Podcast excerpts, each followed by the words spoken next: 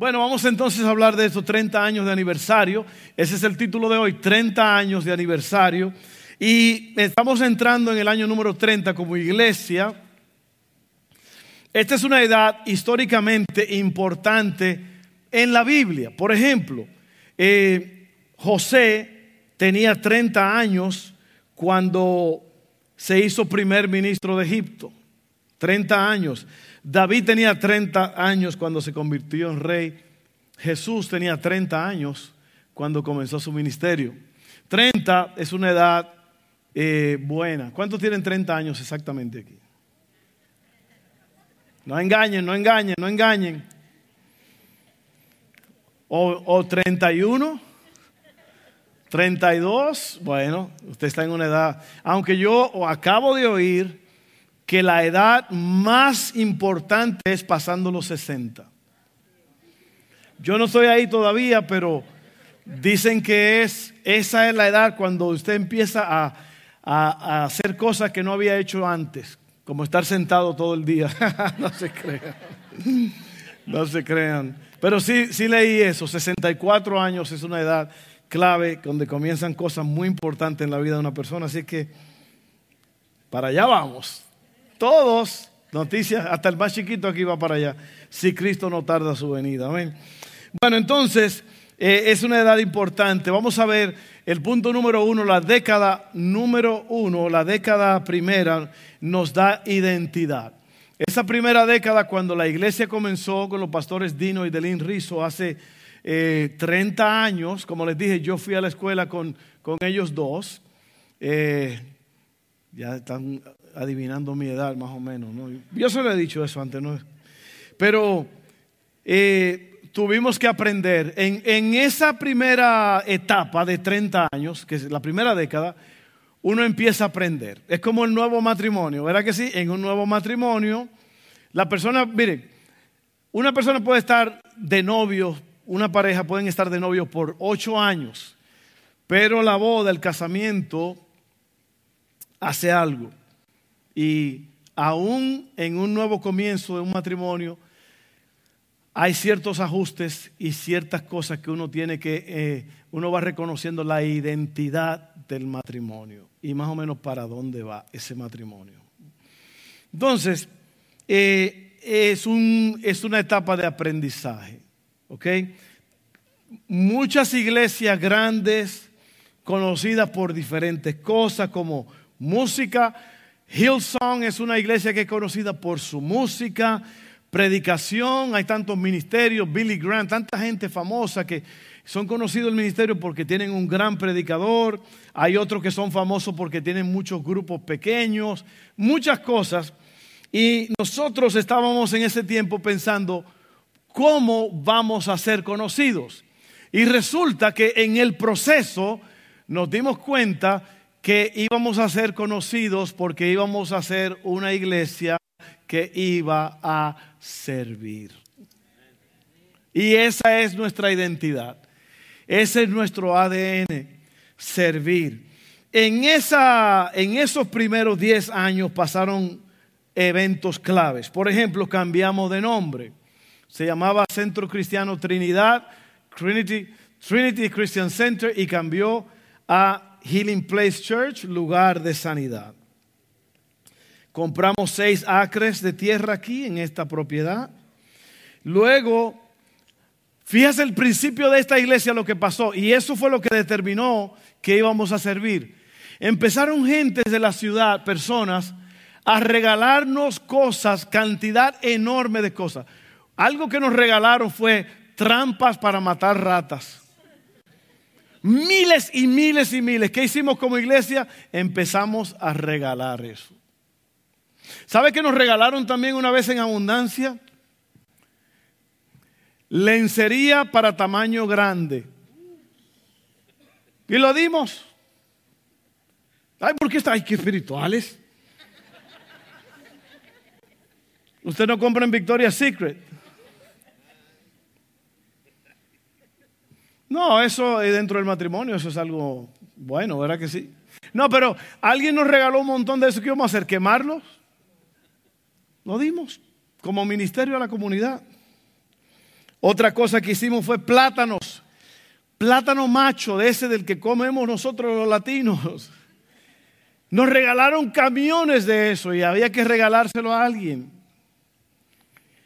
También nos regalaron o pudimos empezar a dar agua embotellada así como esta y nos paramos en las esquinas y fue una cosa. Y ahí nos dimos cuenta que esa iba a ser nuestra identidad, nuestro ADN era servir a la comunidad. ¿Ok? Y luego ampliamos el santuario. Este santuario, aquí comenzó la iglesia, era la mitad de esto. Cabían como 500 personas. Luego lo ampliaron e hicieron un balcón allá arriba y entonces cabían 1200 personas. Y ellos también ya crecieron demasiado y eh, usted va a ver en un momento lo que hicimos después. Mira lo que dice Juan 13, 3 al 5. Dice, Jesús sabía que el Padre le había dado autoridad sobre todas las cosas y que había venido de Dios y regresaría a Dios. Así que se levantó de la mesa, se quitó el manto, se ató una toalla a la cintura y echó agua en un recipiente. Luego comenzó a lavarle los pies a los discípulos y a secárselos con la toalla que tenía en la cintura. Jesús hizo eso para servir y nos mostró a nosotros que nosotros eso íbamos a hacer también, que íbamos a servir. Y Jesús sirvió por, por quien Él era, es de su identidad. Él sirvió porque Él vino, incluso el libro de Marcos dice, el Hijo del Hombre no vino para servir, sino para ser servido. No vino para ser servido, sino para servir. Amén. No vino para ser servido, sino para servir. Así que nosotros somos esa iglesia. Así que el punto número uno es identidad. Allí obtuvimos nuestra identidad y fue que íbamos a servir. ¿okay? Luego, número dos, que viene en la década número dos, trabajo. Trabajo duro. Hay que, hay que ganarse este asunto. Eh, plantamos y aramos vimos la cosecha en abundancia. Esta iglesia ha crecido mucho. Creo que en todos nuestros campus, en todos los que estamos aquí, en la arena, en los diferentes campus aquí e internacionalmente, creo que están llegando como 12 mil personas cada semana a nuestra iglesia. ¿Okay? Así que eso es grande. Usted es parte de algo grande. A veces uno no piensa en eso, pero esta iglesia está causando un impacto global. ¿okay? Y entonces, ¿qué pasó? ¿Cuáles fueron los eventos claves de esa década? Te estás dando cuenta que te estoy dando qué pasó en esa década y cuáles fueron los eventos claves. en, el, punto número uno están lo, que pasó, eh, los eventos y luego una frase, porque hay varias frases que hemos adquirido a través de los años. Y la frase, la primera frase que que esta iglesia usó fue, somos un lugar de sanidad para un mundo en dolor. Usted la ha oído varias veces, ¿verdad? Muchas veces. Entonces la, década número dos, trabajo, adquirimos 54 acres aquí, en este plantel, en este lugar. Lanzamos nuestro primer campus de video o nuestra localidad de video, eh, San Francisville, servicio allá, iglesia full. El campus hispano fue establecido en, esa segunda década. Y luego eh, Mozambique, Swaziland, Swazilandia, El Paso y el Dream Center de Baton Rouge que está aquí en, la ciudad. Eh, la arena fue iniciada y completada en esa segunda década. El huracán Katrina, ¿cuántos recuerdan? ¿Cuántos estaban en el área? Huracán Katrina. Luego los pastores Dino y Delín se retiran. Eh, y luego, mira lo que dice aquí en Juan 4:35. Ustedes conocen el dicho, hay cuatro meses entre la siembra y la cosecha, pero yo les digo, despierten y miren a su alrededor. Los campos ya están listos para la cosecha. Y eso es algo que yo oro todos los días todos los días en mi tiempo de oración, yo le pido a Dios que mande obreros porque el trabajo es mucho. Oiga, el trabajo es demasiado. Cristo le dijo eso a los discípulos. El trabajo es mucho, por lo tanto, oren al Padre para que Él envíe obreros. Y la segunda cosa que yo oro todos los días está en Habacuc y es, Señor, aviva tu obra en medio de los tiempos. En medio de los tiempos, hazla conocer. Todos los días yo le pido a Dios esas dos cosas. ¿Por qué? Porque si tú conoces a Dios, tú vas a conocer el corazón de Dios. Y el corazón de Dios es salvar, salvar, salvar. Amén. Entonces, la frase que salió de esa década fue, Jesús está aquí. Jesús está aquí y algo grande va a suceder. Vamos a ver Nehemías 6.3, hablando de la cosecha, de la siembra. De modo que les respondí con el siguiente mensaje. Esto es Nehemías hablando. Estoy ocupado en una gran tarea, así que no puedo ir. ¿Por qué habría de dejar el trabajo para ir a encontrarme con ustedes? Y lo que está hablando aquí es Nehemías está reconstruyendo los muros. Y cuando tú estás reconstruyendo los muros, tú tienes que trabajar duro. Todas las cosas que, yo digo siempre esto, si tú quieres algo que nunca has tenido, vas a tener que hacer algo que nunca has hecho. Y el que trabaja duro va a haber buenos resultados. Si trabaja bien, con inteligencia. Dice la Biblia también en Proverbios que todo esfuerzo tiene su recompensa. Si usted trabaja duro, usted va a obtener recompensa. Si usted es perezoso, usted va a vivir una vida mediocre. ¿Sí o no? ¿Cuántos son perezosos? O sea, son dos apellidos, perezoso. Yo tenía una amiga en la escuela que había apellido Soso.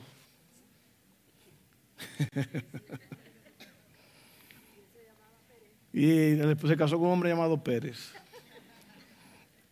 no se crea. Oiga, oiga bien lo que le voy a decir. Hay gente que es muy perezosa. Y el perezoso no va para ningún lado. Usted tiene que esforzarse.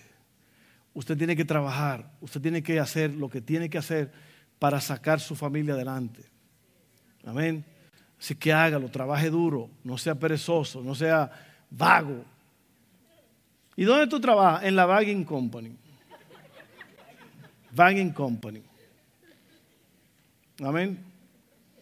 Te lo digo, hay gente perezosa, hay gente que no le gusta trabajar. Pero nosotros trabajamos duro en esta iglesia, por esto esta iglesia tiene un alcance global y 12 mil personas están llegando porque los líderes de esta iglesia se han fajado y han trabajado duro.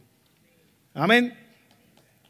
Bueno, eh, luego viene la década número 3, que se trata de invertir, de dar. Los eventos clave fueron, obtuvimos pastores nuevos, los pastores Mike y Rachel Heyman que son hijos de la casa, fueron personas que el pastor Dino básicamente los levantó en el liderazgo de la iglesia. Ellos se convirtieron en los pastores. Lanzamos nuestro campus en Honduras. ¿Cuánto hondureño en la casa? En el Naranjo. Un lugar extraordinario. Hermoso lugar. Wow. Mire, Ahí en Honduras, eso se llama, hay un río que se llama el Cangrejal, que viene de por allá lejísimo, de la montaña, así. Es una, una belleza, una belleza de río, paisajes, ahí hay de todo. Mire, nosotros nos quedamos en un, en un hotel alemán, que los dueños son alemanes, y tienen varios pisos. Usted está allá altísimo, arriba, y ahí está en la jungla, básicamente. Si usted es miedoso, no vaya para allá, porque en la noche ahí hay ruido de todos los ruidos del mundo. Yo creo que hasta jaguares sabían ir. Y no los carros, eran, no eran carros, eran jaguares. Porque se oían rugidos, se oían gritos, se oía de todo. Una cosa impresionante. Ahí en ese lugar, hermoso lugar, comenzamos Honduras, eh, comenzamos también eh, España, eh, Denham Springs, el campus de aquí, Ascensión, el campus en la prisión, LCIW, Angola. Todo eso, le estoy diciendo hermano, nosotros hemos trabajado duro. Y yo quiero que usted piense en eso, que esta es una iglesia que trabaja duro. para hacer esos alcances que se hacen aquí, hay alguien que tiene que encargarse de esto y trabajar duro. Thank you, Miss Gaby, y el equipo que trabaja con ella. Y toda la gente que trabaja en esta iglesia, los voluntarios, las personas que ayudan, nosotros estamos bendecidos. Yo le decía a los voluntarios hoy, estoy tan orgulloso de ustedes, tan contento, porque esta es una iglesia que se faja y la gente trabaja aquí. Amén. Entonces, eh, eh, también ocurrieron las inundaciones, 2016. Eh, junto con la inundación, a los pocos días, bueno, primero ocurrieron los tiroteos, ¿verdad que sí? Fue el tiroteo y luego la inundación. La inundación como que aplacó eso, porque si no hubiera habido una guerra civil aquí. mataron cuatro policías aquí en la ciudad. Y fueron días muy, muy fuertes. Nosotros participamos en, el funeral, creo, de dos de ellos, de los policías, porque tenían eh, conexión con la iglesia. Y bueno, mire, nosotros, este lugar aquí, agarramos cuatro pulgadas de agua, pero fue suficiente para causar mucho daño. Tuvimos que cerrar aquí por un par de meses, ¿no? Para reconstruir todo. Y, pero mientras estábamos reconstruyendo, este lugar estaba lleno, lleno, lleno de todo tipo de artículos, mercancías para darle a la gente. Había una fila aquí de carros, le damos escoba, le damos limpiadores, cloro, todo lo que podíamos darle, porque porque esta es una iglesia que sirve. Porque el que no sirve, no sirve. Amén. Oiga bien. Entonces, siempre trabajando, siempre trabajando. Eh, luego, la frase que salió de, esta década fue cuando hicimos la serie sobre Nehemías, sigue construyendo el muro. Sigue construyendo el muro. Y la otra fue, quizás el Señor. Perhaps the Lord. Tal vez el Señor. ¿Qué quiere decir eso? Que, mire, nosotros comenzamos grupos pequeños en Denham Springs la semana pasada. ¡Uh! Llegó un buen grupo. Y ya también, no sé si se dieron cuenta que alguien puso allí, hey, nosotros queremos ir también para allá. Y, vamos a alcanzar a toda esa gente. Y, la palabra, la frase es, y yo quiero que tú pienses en eso, ¿y, qué, y qué si? ¿Y qué si comenzamos otro, otra obra en tal sitio? ¿Y qué? Oiga, pastor, yo vivo por acá, por esta región. ¿Qué si comenzamos otro grupo pequeño allá? Usted tiene que ver el rostro de mis hermanos que estaban allí en esa, en, esa reunión. Estaban contentos, estaban testificando, estaban llenos de alegría. ¿Por qué? Porque es un grupo pequeño para crecer. Amén. Y para matrimonios, específicamente para matrimonios. Eh, bueno, seguimos y la cuatro, el punto número cuatro, la cuarta etapa, avivamiento. Déjeme darle otra vez las tres etapas. Primero, comenzamos eh, conociendo nuestra identidad como iglesia, servimos. Luego, trabajamos duro en la segunda década para poder obtener las cosas que Dios nos ha dado, que son para Él anyway, son del reino.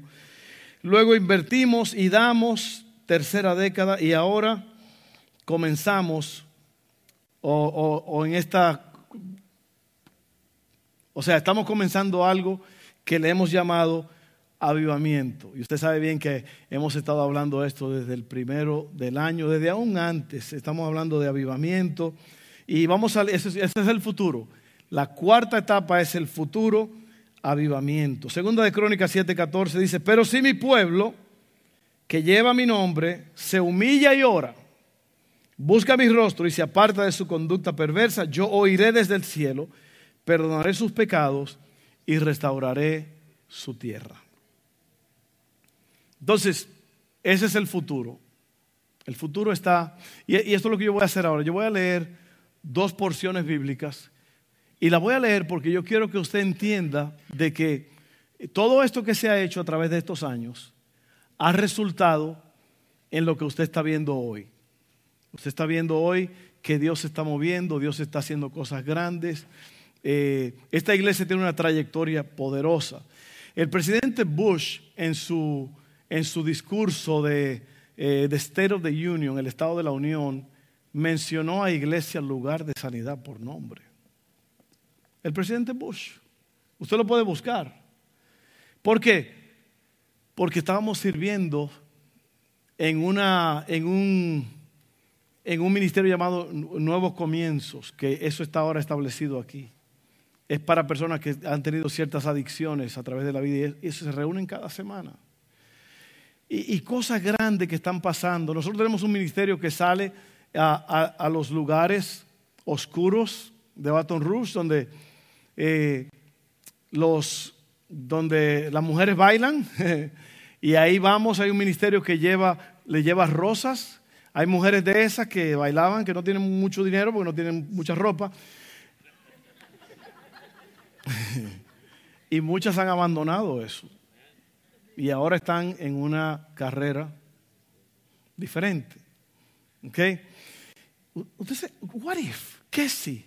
¿Y qué si? Eh, eh, de eso, mire, mire, mire, mire, no se me confunda, mi hermano, mi hermana querida. La iglesia no está aquí para nada más. Qué bonito nos vamos a reunir aquí. No, la iglesia es la luz del mundo. Es muy fácil hablar de esas mujeres o de estos hombres que van a gastar el dinero ahí. Bueno, pero ¿qué vamos a hacer? Vamos a ir a ministrarle. Ahí está un grupo que está afuera, esperando que se acabe el servicio de ellos. Y luego ahí les ministran, le dan un tratado, una Biblia, una rosa, personalmente. Claro, eh, eh, ahí van mayormente mujeres a ese ministerio, acompañadas por dos o tres hombres grandotes y poderosos. Eh, no, es una locura, es, algo espectacular. Entonces, piensa en esto, mi hermano. ¿Qué, ¿Qué quiere hacer Dios a través de ti? Entonces yo quiero ahora leer esto, porque si nosotros vamos a continuar esto, yo quiero que usted entienda que esto es algo que es real y poderoso. Y voy a leerle lo que dice Mateo 28, 19 al 20, esta es lo que se llama la gran comisión. Este es lo que Cristo le dice a sus discípulos, que somos nosotros. ¿Está listo? Oiga lo que Cristo dice. Dice así, por lo tanto, vayan y hagan discípulos de todas las naciones, bautizándolos en el nombre del Padre y del Hijo y del Espíritu Santo. Oiga bien lo que dice aquí. Enseñen a los nuevos discípulos a obedecer todos los mandatos que les he dado. Y tengan por seguro esto, que estoy con ustedes siempre hasta el fin del mundo. Yo quiero que ahora tú me oigas bien, porque aquí es donde se pone la piña agria para muchos. O se pone dulce. Porque Cristo está diciendo aquí, yo creo que la mayoría de la gente no entiende la Biblia, la mayoría de los cristianos o no la leen, no la entienden, no la quieren aceptar. Pero aquí dice, oiga bien lo que dice, Cristo dice, Vayan por todo el mundo y prediquen el Evangelio. ¿Okay? Bautícenlos. El bautismo es una identificación. Amén. El bautismo es una, una señal pública de algo que ha ocurrido adentro. Amén. Entonces dice, bautícenlos para que el mundo sepa que son míos. Y luego dice, enseñen a los nuevos discípulos a obedecer todos los mandatos. ¿Y cuáles son todos los mandatos que el Señor Jesús dio? Ahí están en la Biblia, comenzando en el Sermón del Monte. Y yo te hago la pregunta a ti, ¿a cuántas personas tú le estás enseñando esto? Que Cristo dio una orden. Cristo no dijo, a lo mejor, tal vez, quizás, posiblemente, Cristo dijo, vayan y hagan discípulos bautícenlos y enséñenles. No le dijo eso al pastor ni al liderazgo de la iglesia, le dijo a todos los discípulos. Lo cual quiere decir que tú, tú y yo, tenemos que estar discipulando a alguien. Te voy a decir lo que es un discípulo. Un discípulo es un seguidor de Jesús que permanece en Él para hacer la voluntad del Padre en el poder del Espíritu Santo. ¿Y qué hace? Le enseña a otros hasta que lo guarden. Trabajo se llama eso. Si tú no estás haciendo eso, hermano, tú no eres un discípulo. Cristo dijo, Cristo dijo que el que no calcula el costo para seguirlo a Él no es apto para el reino de Dios. Ahí están los perezosos otra vez. Te quiero preguntar, ¿a cuántas personas tú le hablaste de Cristo esta semana? ¿A cuántos estás discipulando? Si tú estuvieras haciendo eso, el próximo paso que tendríamos que dar es tumbar esa pared que hicimos ahí con las inundaciones.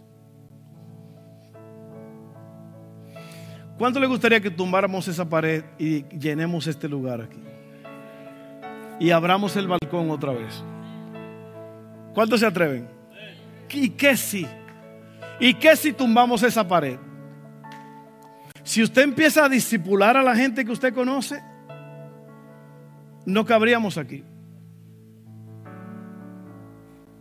Pero no lo haga por eso, hágalo porque Cristo dijo que lo hicieran. Amén. Y voy a leer entonces ahora varios versos y, ahí cerramos. Yo creo, y, usted se va a llevar este, este, este papel, como siempre, el estudio. Ahí está para que usted lo lea y lo vea. Amén. Oiga bien, esto que le voy a leer aquí es el Evangelio. Es tu conducta como creyente. Yo descubrí que esto que vamos a leer ahora mismo es la clave para conocer a Dios y vivir en este mundo en victoria. ¿Están listos? Are you ready? Dice así. Efesios 4, 17 al 32. Con la autoridad del Señor, digo lo siguiente, ya no vivan como los que no conocen a Dios, porque ellos están irremediablemente confundidos. Te estoy hablando de tres décadas que acabamos de, de pasar, estamos comenzando el año 30, 31, básicamente y queremos transformar el mundo comenzando aquí en Baton Rouge, ¿cómo lo vas a hacer? Haciendo caso a lo que Cristo dijo, que vayan por todo el mundo y prediquen el Evangelio. Pero ¿cómo lo vas a hacer si no estás listo? Aquí está la preparación. Seguimos. Esta gente sin Dios tienen la mente llena de oscuridad, vagan lejos de la vida que Dios ofrece, porque cerraron la mente y endurecieron el corazón hacia Él han perdido la vergüenza, viven para los placeres sensuales y practican con gusto toda clase de impureza. Eso se está viendo.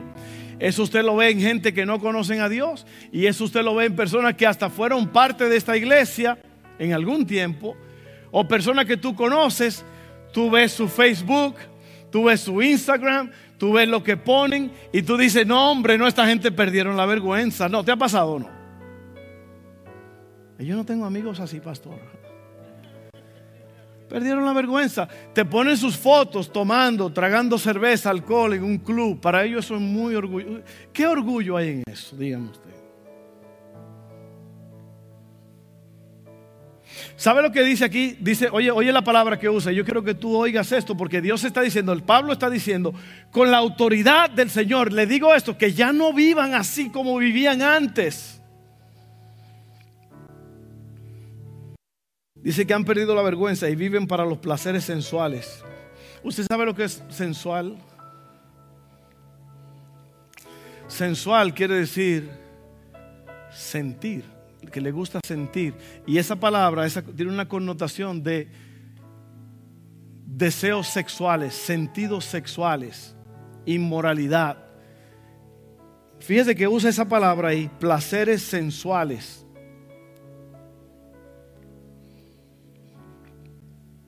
Y practican con gusto toda clase de impurezas. Pero eso, oiga lo que dice el apóstol ahora, te lo dice a ti, me lo dice a mí. Pero eso no es lo que ustedes aprendieron acerca de Cristo. Vamos a cambiar el mundo. ¿Cómo vamos a cambiar el mundo si nosotros estamos, no hemos sido transformados? No, no, pero yo sé que aquí hay mucha gente transformada. Aquí hay mucha gente limpia caminando con Dios. Pero si tú no estás todavía, esto es para ti, ¿ok? Eh, dice así, ya que han oído sobre Jesús y han conocido la verdad que procede de Él, oiga bien lo que dice, desháganse desháganse de su vieja, no de su vieja, de su vieja naturaleza pecaminosa y de su antigua manera de vivir. Desháganse. Desháganse, te lo está diciendo a ti que te deshagas de tu vieja naturaleza pecaminosa y de tu antigua manera de vivir, que está corrompida porque por la sensualidad, otra vez, y el engaño. En cambio, dejen que el Espíritu les renueve los pensamientos y las actitudes. ¿Viste que ahorita dijo, desháganse? Desháganse de su vieja naturaleza. ¿Cómo se hace eso? Dejando que el Espíritu Santo te cambie tus pensamientos y tus actitudes. Pero te dice a ti que te deshagas, que tú seas el iniciador de, de soltar lo malo y invitar al Espíritu Santo que te dé lo bueno, que te ayude, que te enseñe, que te dé las fuerzas. Y ahora te dice, pónganse la nueva naturaleza. Es como que tú te quitaste un saco viejo y te pones una, prenda de ropa nueva. Pónganse la nueva naturaleza creada para ser a la semejanza de Dios, quien es verdaderamente santo, justo y santo. Así que dejen de decir mentiras.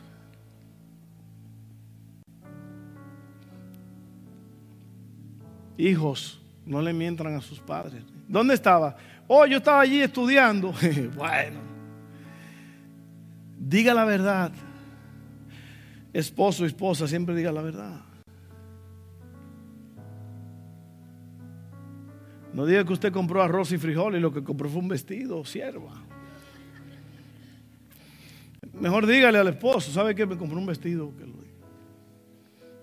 Es verdad, porque ¿para qué le va a hablar mentira? El hombre Usted diga siempre, mire, mi esposa no, yo, yo no hay nada escondido. Mi esposa sabe mi teléfono cuando ella lo quiere, ahí está, ella sabe la clave. ¿Tienes tú algún secreto en tu teléfono que alguien más no debe de saber? O que tú no quieres que sepan. Ahora mismo, hombre, denle su teléfono a la mujer, ahora mismo, que lo abra. No se crea, un pleito aquí, un lío. No se digan mentiras. No se digan mentiras, dígase la verdad siempre. Amén. Digamos siempre la verdad todos porque nosotros somos miembros de un mismo cuerpo. Además, no pequen al dejar que el enojo los controle. No permitan que el sol se ponga mientras siguen enojados, porque el enojo da lugar al diablo. ¿Cómo es que usted cree que Cristo comienza diciendo las 19 leyes del reino para los discípulos? Con tu hermano ni te enojes.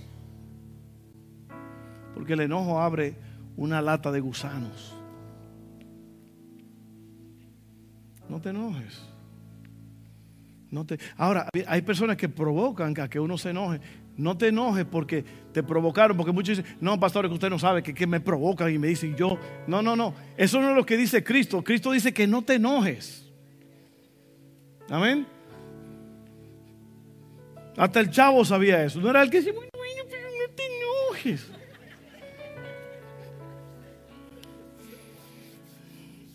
Aquí va otra buena. Si eres ladrón, deja de robar. Hay cristianos ladrones. Estos son cristianos. Aquí le está diciendo, si eres ladrón, deja de robar. ¿Y cómo es eso? Si tú no estás haciendo lo que tienes que hacer en el trabajo, tú estás robando. ¿Sabías tú que si a ti te dan un contrato para hacer un trabajo y tú no estás haciendo lo que estás haciendo, tú le estás robando al dueño? Sí, sí, sí. Si tú trabajas por hora y tú estás barajando, ¿sabes lo que barajando, eh? En mi país se está barajando, eh, haciendo cosas como para que el tiempo pase. Vas al baño 700 veces y no tiene problema de la próstata. Barajando.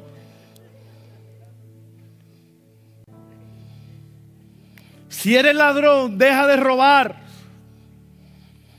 En cambio, usa tus manos en un buen trabajo digno y luego comparte generosamente con los que tienen necesidad. No empleen un lenguaje grosero ni ofensivo.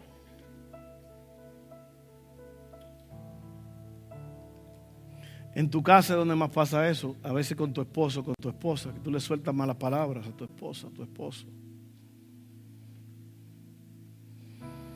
Dice aquí que no lo hagas.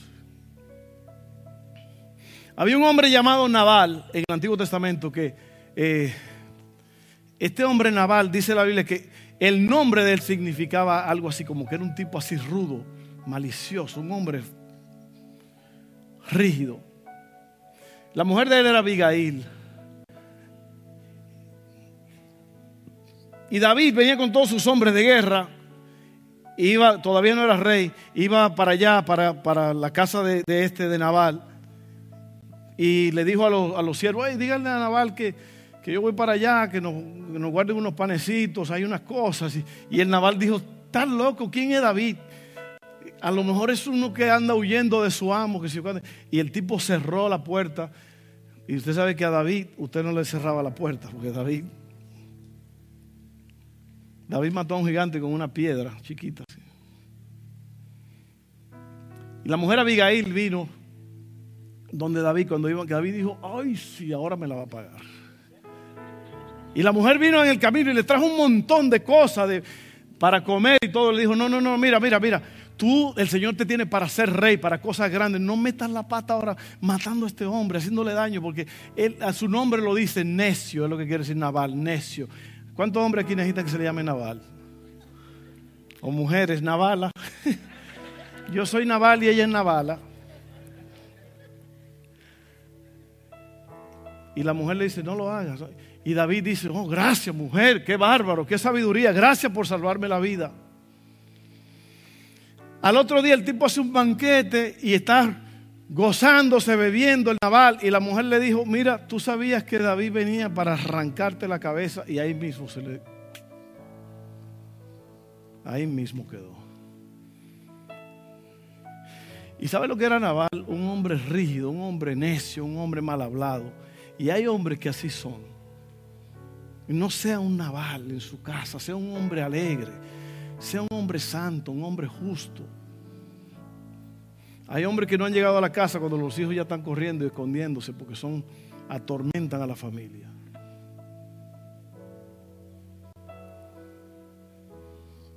El enojo da lugar al diablo, dice aquí.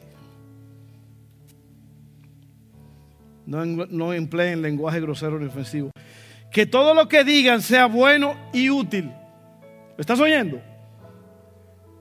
No emplees lenguaje grosero. Todo lo que uses sea de bendición para la gente. Te está hablando Dios. A lo mejor esta es la última vez que te va a hablar.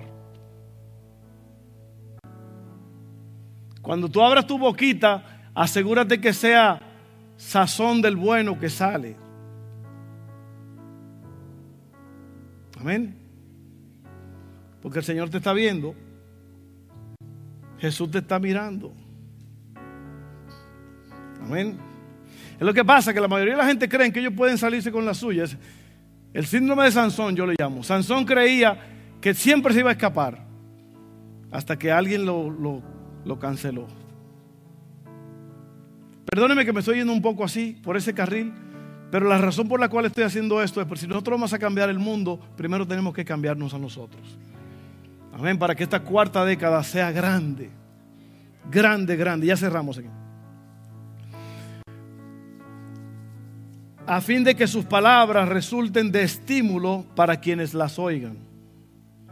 No entristezcan el Espíritu Santo de Dios con la forma en que viven. Recuerden que Él los identificó como suyos y así les ha garantizado que serán salvos el día de la redención. líbrense de toda amargura, furia, enojo, palabras ásperas, calumnias y toda clase de mala conducta. Por el contrario, sean amables unos con otros sean de buen corazón y perdónense unos a otros tal como Dios los ha perdonado a ustedes por medio de Cristo.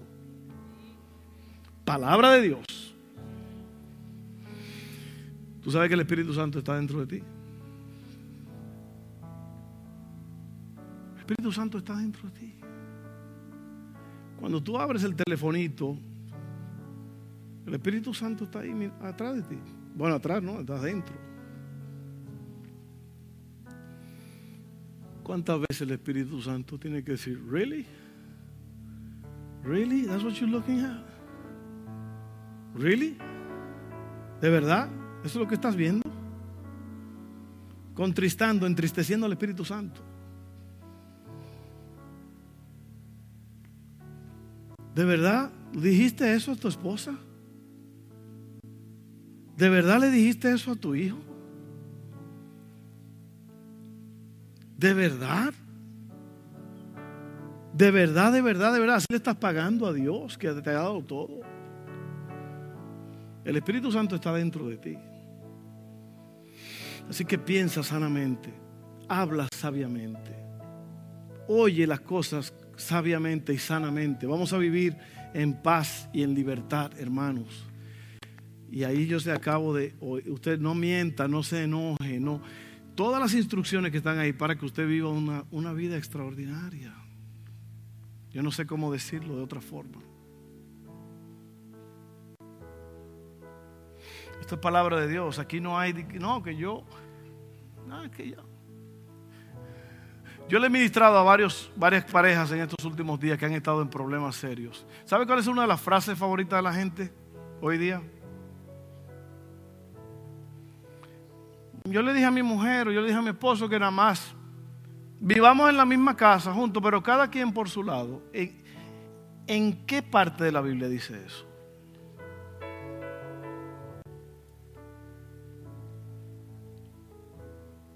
No, es que ya yo no aguanto, yo me voy. ¿En qué? ¿Dónde dice la Biblia que eh, el que no pueda aguantar que deje a su mujer o a su esposa o a su esposo?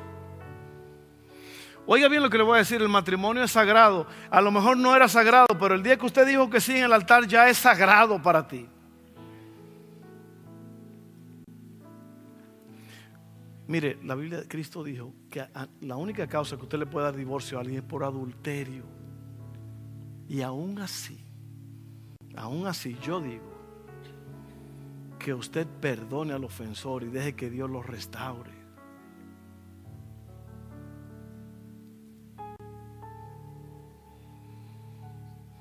Hágalo. Vamos a ser cristianos de verdad, hermanos. Amén. Vamos a, vamos a orar. Ayúdanos, Señor Hablamos de celebración de tres décadas de cosas grandes. Y yo quiero, Señor, que tú nos ayudes ahora, que estemos con un corazón dispuesto, corazón valiente, un corazón valiente para seguir adelante, comenzando esta semana, una cuarta década como iglesia. Oh Señor. Oh Señor, ayúdanos. Dile a Dios ahí donde tú estás. Dile, Señor, ayúdame. Ayúdame, ayúdame, ayúdame. En el nombre de Jesús, ten piedad de mí, Señor. Gracias, Señor.